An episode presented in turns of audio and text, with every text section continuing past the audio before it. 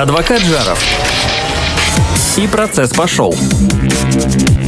Всем привет! Вы слушаете подкаст адвоката Жарова. Здесь простой человек Павел Беседин, это я, и настоящий адвокат Антон Алексеевич Жаров. Антон, привет! Всем добрейшего! Сегодня предлагаю поговорить про апелляцию по уголовным делам. Вообще про апелляцию в целом. Давай сначала начнем. Ну, начали вы тему. Это А, ну, два курса вуза. Знать такие вещи надо. Что такое апелляция? Ну вот смотрите, каждое дело, если оно попадает в суд, оно рассматривается сначала судом первой инстанции. То есть судья, как правило, он один, рассматривает ваше дело и выносит по нему какое-то решение. Это может быть постановление, это может быть приговор, это может быть решение суда, это может быть определение суда. Ну, некоторые вот, некоторое решение суда он принимает. Что-то он там решил. И вот, если вам то, что он там решил, не нравится, вы можете это дело апеллировать.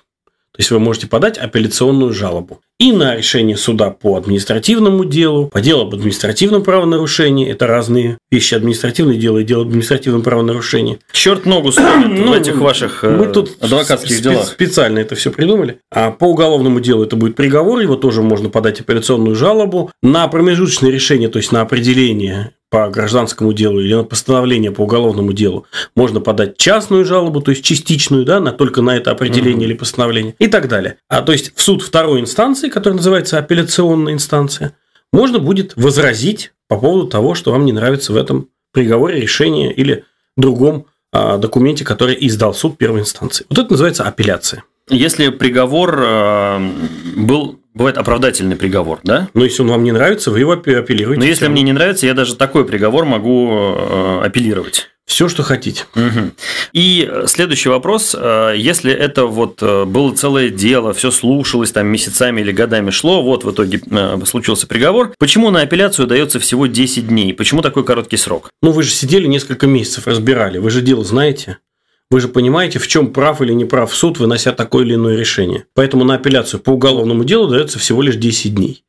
А осужденному, который, так сказать, которому вручается приговор в 7 дней после вручения приговора. Но в целом таких сроков не стоит бояться, потому что достаточно просто заявить за этот период, что вы возражаете против приговора. Просто слова сказать вслух или нужно все-таки бумаги писать только бумага, только бумага здесь. Только бумага, столько с, э, как говорится, мокрой подписью, Мгм. да, то есть когда вы сами ее подписываете. Вот в такой ситуации вы можете за эти 10 дней уж как-нибудь определиться, за приговор вы или против. А дальше вы можете эту жалобу расширять, в принципе, бесчисленное количество раз, но до окончательного рассмотрения дела судом апелляционной инстанции. По практике э, на это требуется все равно месяц или там два месяца на то, чтобы рассмотрел суд апелляционной инстанции. Поэтому обычно времени достаточно для того, чтобы полностью и подробно изложить свое видение ситуации. Ну и кроме того, понимаете, по уголовному делу, если так вот разбираться между гражданскими и уголовными, почему по гражданскому делу дают месяц на, Вот хороший вопрос. а по уголовному делу дают всего 10 дней. Это зависит от того, насколько сложна может быть апелляция. По гражданскому делу суд рассматривает гораздо больше вопросов и гораздо сложнее дело как таковое по гражданскому делу, чем среднее уголовное дело. Потому что в уголовном деле, в общем, все понятно. М, Доказана вина или не доказана, мгм. соблюден уголовно-процессуальный закон или не соблюден, выполнены определенные формальности или не выполнены. В целом есть, ну вот у нас разработана такая табличка, да, стараниями команды адвоката Жарова и э, нового проекта, о котором чуть позже мы расскажем. Разработали такую специальную табличку, она состоит из примерно 60 пунктов, по которым чаще всего совершают ошибки суд первой инстанции. И это вот основание для апелляционного обжалования. Суды совершают ошибки. Еще как, а как же? Ну, понимаете, там забыли переводчика. Вот э, сидит человек, э, узбек, он, конечно, по-русски как-то понимает, но до такой степени, чтобы можно было сказать, что все происходящее в зале судебного заседания, ничего от него не, не, не скрылось, он все понял. Нет, так не получается сказать. А суд забыл предоставить ему переводчика. И, соответственно, мы должны будем рассматривать это дело с самого начала. А суд апелляционной инстанции должен будет отменить. Адвокат Жаров. Адвокат на максималках. Антон, вопрос э, следующий про апелляцию. Куда делся бесплатный так называемый государственный адвокат в апелляции? никуда не делся. Адвокат, который вам предоставил суд, ну так называемый бесплатный, на самом деле он не бесплатный, он оплачиваемый государством. В первой инстанции, который был. Да. Он а, должен и при вашем несогласии с приговором подать апелляционную жалобу, но на этом его миссия закончена. А почему так? Что это дальше уже другая зона ответственности? Другие более лучшие, э, до двух раз более лучшие адвокаты должны этим заниматься? Или почему так? Нет, потому что при рассмотрении суда в первой инстанции адвокат полагается, а дальше это уже, так сказать, ваше дело, жаловаться или не жаловаться. То есть адвокат из первой инстанции обязан подать апелляционную жалобу, если вы с приговором не согласны. Он обязан это сделать. И, как правило, это все выполняется. То есть, даже адвокат, за которого платит государство, он, он подает соответствующую апелляционную жалобу, пишет там несогласие с приговором, как минимум заявляет об этом. А вот почему и насколько прислушается к этой жалобе суд апелляционной инстанции, вот это уже некоторый следующий вопрос. Э, к сожалению, в суде апелляционной инстанции уже адвокат э, вам э, не положен. То есть, в этой ситуации вы уже не можете претендовать на то, что придет тот же самый адвокат, который был в первой инстанции, аккуратно начнет судиться с вами во второй. Такого уже не mm-hmm. будет. Государство обеспечивает вам защиту на первой инстанции, обжалует приговор да, за, за, за ваш в конечном счете счет, угу. потому что потом все, что заплатило государство за адвоката, перекладывается на осужденного. Угу. То есть тут говорить о том, что он бесплатный, тоже не поворачивается. А и... если осужденный перестает быть осужденным, его оправдывают, кто тогда будет платить? Государство, конечно. Ага. Но тут нужно понимать, что в регионах даже есть люди, которые отказываются даже от бесплатного адвоката, потому что не хотят потом платить за его услуги, уже потом будучи осужденным. То есть они заранее уверены в проигрыше? Ну, а с такой статистикой, как есть, в принципе, их уверенность можно понять. Mm-hmm. С одной стороны. С другой стороны, если вы ничего не делаете, так и ничего не получите. Ну, вот хороший вопрос. И э, тут история какая, что очень много ошибок, которые можно было бы еще в суде первой инстанции решить, и, может быть, это привело к определенным обстоятельствам, они иногда остаются незамеченными судом первой инстанции. А иногда практика такова, что справедливость находится не в первой инстанции, а во второй. Угу. Потому что первая инстанция закрывает глаза на одно, на второе, на третье, а вот апелляционная инстанция, она более склонна руководствоваться буквой закона, чем духом. Ну вот кажется мне, что виноват ты, Вот, а вот таким духом уже в меньшей степени, а в большей степени все-таки буквой закона, где написано, что если должен быть переводчик, значит он должен быть. Если должен быть защитник, значит он должен быть. Если явка с повинной без защитника, значит, эту явку с повинной нужно что сделать? Она получена с нарушением федерального закона. Отменить. Ее нужно исключить из материалов дела. Но этим суд первой инстанции у нас не занимается. Почему? Потому что так сложилась жизнь. Потому что в большинстве случаев у нас люди не обжалуют. Ну, обжалуют формально решение суда первой инстанции, приговор суда первой инстанции. В большинстве случаев соглашаются в той или иной степени с тем, что с ними произошло. Ну, или, скажем так, принимают. И борьбы, соответственно, нет. Ну, и, соответственно, нет результата. А борьбы-то нет, может быть, потому что вот э, весь интернет э, пестрит э, статьями на тему того, что апелляция – это дело бесполезное. Ну, что вы там будете тратить время, свои деньги? Там же минимальный процент отыгрыша назад, минимальный процент отмены приговора, минимальный процент там, изменения сроков и так далее, и так далее. Ну, опять приходится приводить примеры из медицины. Вот у вас, предположим, исходя из многолетнего опыта, выясняется, что с этой болезнью 93% людей умирает. А для 7% людей лечение оказывается положительно, они живут дальше долго и счастливо. Что будем делать, Павел Андреевич? Сразу в группу? Ну, нет, я все понимаю. Я ну, тогда вот это вот ответ узнать на... ответы. Вот это и ответ на вопрос. То есть, конечно, вы можете взять статистику, перелопатить кучу информации, выяснить, ну, что по такой категории дел отмен практически нет, и пойти спокойно дальше сидеть в тюрьма. Пожалуйста, можете так поступить. Но если вы считаете, что с вами поступили несправедливо, ну, как можно эту ситуацию оставить без реакции? Ну, вообще, главный принцип э, не попробуешь, не узнаешь. Э, как еще-то? Ну, и тут еще один момент. Вы же понимаете, это же не заплыв в триатлоне. Вам не нужно 100 километров на велосипеде ехать. Вам нужно всего лишь подготовить грамотный документ, который подать в суд апелляционной инстанции и грамотно его поддержать в суде апелляционной инстанции. И здесь нужно понимать, что это немножко все-таки другая профессиональная сфера деятельности, чем суд первой инстанции. Угу. Если в суде первой инстанции задача тщательно препарировать все, что там происходит, аккуратно, стараясь не испортить, не наследив, не сделав ничего лишнего, не помочь следствию, не помочь следствию, смотрите, как я формулирую, то в суде апелляционной инстанции задача тщательнейшим образом выявить все ошибки и вытащить их на свет Божий. Если в первой инстанции задача их накопить, ну это же, понимаете, это война, да, это, это такая борьба, как в футболе. Вы можете выиграть, потому что вы очень меткий, или потому что вы быстро бегаете, или потому что ошибается вратарь противоположной стороны. Вам без разницы, счет на табло главное. То же самое и здесь. В большинстве случаев ваш выход на свободу связан с тем, что следствие совершало ошибки, что суд первой инстанции совершало ошибки. Я и не... что, что происходит дальше с делом? Вот ошибки выявлены, и дальше это все по новой расследоваться уходит? Или отменяется все э, к чертовой матери, и все выходят на свободу? Или так, или так. Суд апелляционной инстанции может поступить по-разному. Угу. Вынести новый приговор, но, как правило, отправляет на новый. Понимаете, оправдательных приговоров очень тяжело выносить в нашем суде. Ну, если человек никогда этим не занимался в жизни, то для него это в новинку. Его никто никогда не учил это делать, И, соответственно, он это делать не умеет, не хочет и не будет. И поэтому суд апелляционной инстанции старается тоже не выносить оправдательных приговоров. Он направляет на рассмотрение суда в первой инстанции. В первой инстанции, видя, что ошибок следствия накоплено много, отправляет обратно это следствию, что, мол, наделала ошибок, теперь давай иди исправляй. И так оно и путешествует. Ну, знаете, победой в нашей, э, опять же, в реальности нашей жизни стоит считать и такое отправление на доследование, если дело после этого там потихонечку погибает. Так, так тоже происходит. Тоже оправдания нет, ну вот. Угу. Или, например, знаете, э, оправданий-то нет, но поскольку все это долго расследовали, никак ошибки не исправляются, у нас тут вышел срок давности, например. Тоже это не реабилитирующее основание, не позволит вам, например, получить деньги за адвоката. Но э, во всяком случае вы останетесь на свободе. Адвокат Жаров. Подкаст. Антон, если ты идешь подавать апелляцию и рассчитываешь на некое улучшение условий или отмену приговора, в этом случае ситуация может стать еще хуже, чем была, или нет? Апелляционная инстанция пересматривает дело целиком. И если суд э, нижней инстанции ошибся и применил, например, слишком мягкий закон, то оно может, конечно, поправить. Но вы же, когда э, подаете апелляционную жалобу, вы же оцениваете эти перспективы. Опять, идти в суд без адвоката, подавать жалобу апелляционную без адвоката – верх неразумности, первое.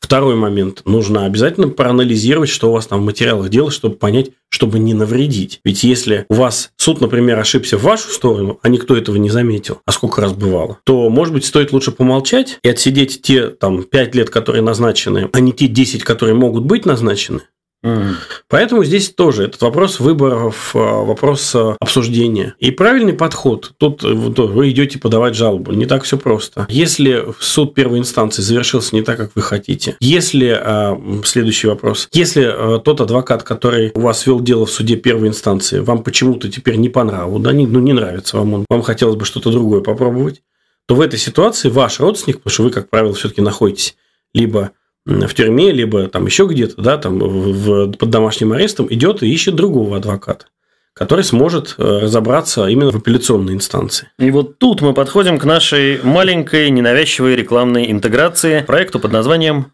апеллируй.ру. Ну, это, знаете, мы с коллегами собрались и э, задали вопрос себе, вот доколе. Очень много дел, когда к нам приходят э, граждане, уже состоявшимся приговором суда в первой инстанции и э, немым вопросом в глазах, как же так могло получиться. Вот как-то так получилось, дальше это надо как-то исправлять. И э, это первое, что мы, э, ну, такая некоторая очередь выстроилась, да, по этому вопросу, стали думать, как все-таки оптимизировать работу по данной категории дел. Отсюда и родился этот 60-вопросный допросник такой, как проверять приговор суда на верность, на, на правильность, на соответствие УПК. Это первое. Второе, это родился такое предложение, что мы, пожалуй, среди а, немногих других вариантов, мы всегда можем рассчитать, сколько стоить будет это, это, это дело. Мы в очень немногих случаях можем заранее сказать, сколько будет дело стоить.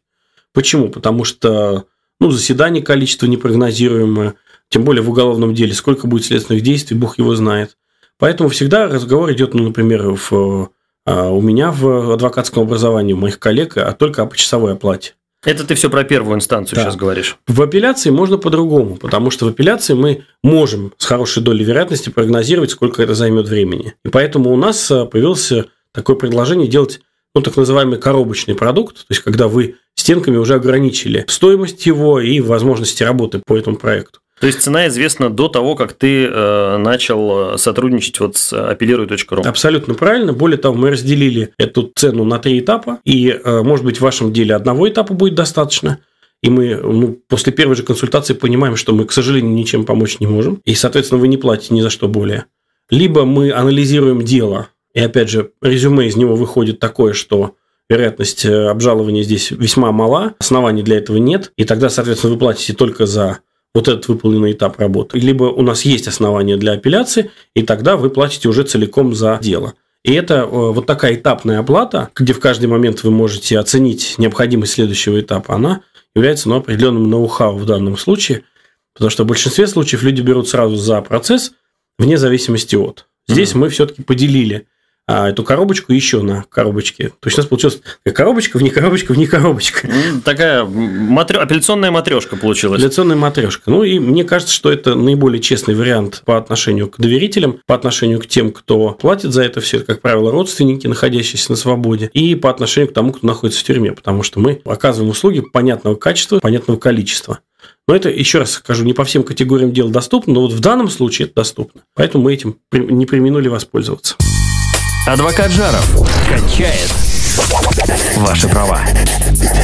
Забыл ты рассказать про виртуального помощника, при помощи которого можно на сайте, еще не связываясь с адвокатами, апеллирую вообще не, не звоня даже в офис, узнать, насколько перспективно дело в апелляции. Ну, это так, э, нас роботы не скоро заменят, к счастью.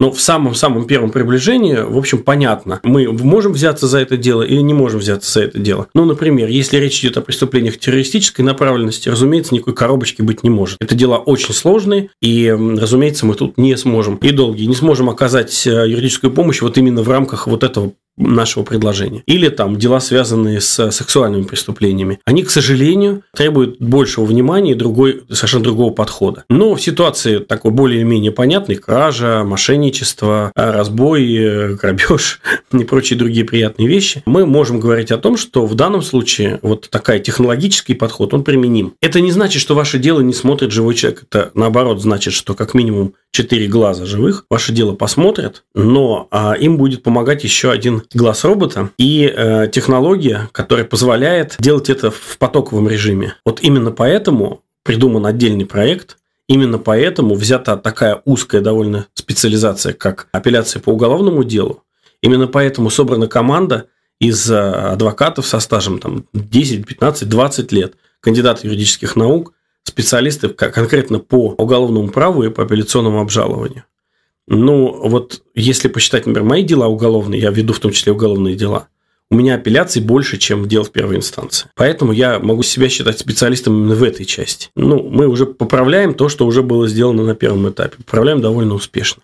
Mm. Опять, если говорить об эффективности этой всей истории, все требуют гарантий, но здесь, к сожалению, ситуация никак не меняется. И все, что может гарантировать адвокат и в суде апелляционной инстанции, и в проекте апеллируй.ру, это только то, что весь наш профессионализм будет по-честному использован за вас. А вот э, какой будет результат, как на это откликнется суд апелляционной инстанции, мы можем только предполагать с хорошей долей вероятности, но не более. Но ведь те, кто адвокаты, которые гарантируют положительный результат, это же мошенники, сразу можно сказать. Адвокату, кодексом профессиональной этики адвоката запрещено гарантировать э, что бы то ни было. Вот если вы сталкиваетесь с ситуацией «я гарантирую что-нибудь кроме честности и добросовестности», то сразу можно сказать четко, перед вами человек, который вас обманывает. Антон Алексеевич, долгой, счастливой, успешной, богатой жизни проекту апеллируй.ру. Он совсем молодой, только стартовал, но там работают суперопытные люди. Вопрос, как адвокат Жаров успевает работать сразу на двух работах и как ему это удается? Адвокат Жаров на двух работах не работает – Адвокат Жаров занимается огромным количеством проектов. Ну как? Помощники, друзья, знакомые, родственники кролика, как обычно. Но куда деваться? На самом деле, в большинстве случаев э, адвокату Жаров достаточно придумать что-нибудь. И понять, поняв ситуацию, разобравшись в ней, что-то придумать и дать задание юристам, которые у меня работают, положить это дело на язык юриспруденции, положить это все на бумагу. А дальше, в общем, я прочитаю, поставлю свою подпись, если согласен с тем, что написано, и только в этом случае. Вот так и работаем. То есть, конечно же, ну, в большинстве случаев а, составление бумаг – это прерогатива юристов. Наша задача – думать, выступать, ну, вообще, прежде всего, думать, конечно. Вообще, знаете, вопрос не очень корректный. Почему? Потому что на двух работах, не на двух. Если так сейчас разобраться, сколько проектов вот тянет адвокат Жаров, вообще Жаров Антон Алексеевич, да, как таковой, то там, наверное, ну, за второй десяток мы с вами залезем. И это и в том числе благотворительные проекты, и просветительские проекты, и, ну, апеллирую вот то, что сейчас мы запускаем – он не столько кассовый, сколько там не речь идет не о, не о большом заработке, да, речь идет о том, о создании эффективной системы, которая позволит использовать в том числе труд адвокатов рационально, потому что есть адвокаты, которые сидят и ничего не делают, потому что к ним клиенты не приходят. А есть клиенты, которые бегают кругами по потолку, да, и пытаются найти адвоката. И это тоже большая проблема. Потихонечку решаем все и сразу. Что-нибудь хочется здесь сказать такого волшебного, что я не волшебник, а только учусь, или что-нибудь еще в этом роде. Но говорить я такого не буду. Все, что э, можно делать, я делаю. Считаю, что это моя такая вот, ну что ли, обязанность. Кому много дано, с того многого спросится. Адвокат э, Жаров, адвокат на стыке юриспруденции и технологий. Антон Алексеевич, спасибо тебе большое за подробный рассказ об апелляции. Э, успехов новому проекту. У нас сегодня уже четвертый эпизод третьего сезона подкаста адвоката Жарова. Надеюсь, ты в ближайшее время все-таки сможешь отдохнуть от э, своих проектов, набраться сил, чтобы вернуться к нам с новым подкастом в ближайшее время. Обязательно. До новых встреч. Адвокат Жаров. Все по закону.